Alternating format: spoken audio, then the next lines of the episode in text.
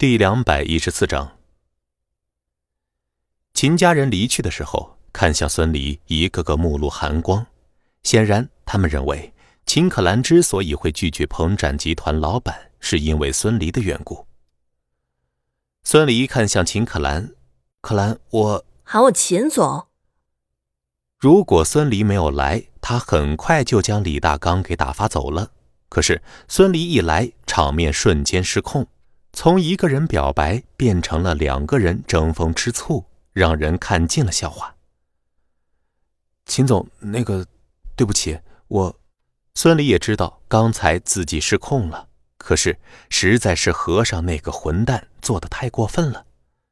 看着堆积如山的礼物，孙离试探的问道：“这些礼物怎么办？”听着孙离的问话，秦可兰心里一气。这个混蛋真的以为自己是见钱眼开的女人吗？竟然问自己这些礼物怎么办？是担心自己会收下吗？我愿意怎么办就怎么办，和你有关系吗？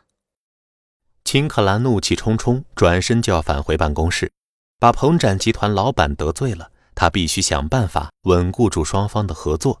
如果真的因为这件事鹏展解约项目，那他秦可兰真的就成了秦氏的罪人了。可是他刚一转身，手机就来了短信，接着秦可兰的脸上浮现了一层厚厚的寒霜。孙离下意识地凑上去看，只见短信上的内容是：“秦小姐，一个月后玫瑰餐厅不见不散。”而且后面还加了个爱心的表情。孙离要气炸了，心底怒吼：“这又是哪个混蛋发的呀？”约会信息发出的这一刻，汉滨酒店内，李虎浑身一震：“嘿嘿嘿，大功告成！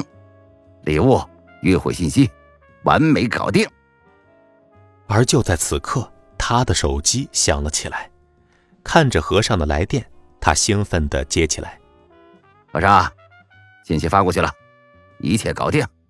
回头啊，咱们就等着。而刚从秦氏集团逃出来的和尚，听着李虎的话，差点吓晕过去。你手怎么这么快呀？不是说等我电话吗？和尚欲哭无泪，李虎却哈哈笑道：“现在告诉你也不一样吗？啊，怎么样？秦可兰看到那么多礼物，是不是很激动啊？啊，感动。”感动你妹呀！孙离要疯了，他恨不得立即冲到和尚李虎面前，将他们给锤扁。可是，就在孙离要转身离开，去痛揍他俩一顿的时候，孙离看到秦可兰的手指动了，他目瞪口呆的看着秦可兰，秦可兰竟然回复了那条短信，一个字：好。可兰，你。你什么你？刚打了人家的脸，再拒绝人家邀请，你是想让秦氏集团倒闭吗？不过，我也想看看，这个彭展大老板到底是谁。看着秦可兰离去的背影，孙离咽了咽唾沫，秦可兰竟然同意了。这一个月后的约会，是不是要好好准备一下？而与此同时，一群为了维护正义、为了维护秦氏集团百年大计的秦家人，已经到了蔚蓝别墅。这一次一定要把那个乡巴佬给赶出秦家！啊，对，一定要让可兰跟他分手。没有他，可兰就会接受大老板了，咱们秦氏就又能腾飞了。在一众人的吵吵嚷嚷中，作为代表，秦赵和几个老头老太太。又进了秦奋进的病房。秦奋进此时正在熟睡，挥退了保姆。秦赵和几个老人对视了一眼，轻轻的压了压手，静等着秦奋进醒来。而一直熟睡的秦奋进，在感应到房间里突然多出了很多人后，醒过来了，看着又是先前那一群老头老太太和大儿子，眉头一皱：“，”您醒了，秦赵满脸堆笑的上前。秦奋进嗯了一声，扭头不看众人。房间里的老头老太太，包括秦照，都明白，经历了逼宫的事情，老爷子对他们很失望。秦照干咳一声：“爸，这次叔叔阿姨来是来和您商量一下可兰的婚事的。”听着，秦照刚琢磨完将秦可兰拉下董事长的位子，又开始惦记将可兰嫁出去。饶是秦奋进老爷子现在有心无力管理了，也开始愤怒了。你们！秦奋进冷冽的目光吓得一群老头老太太浑身一把老骨头一酥。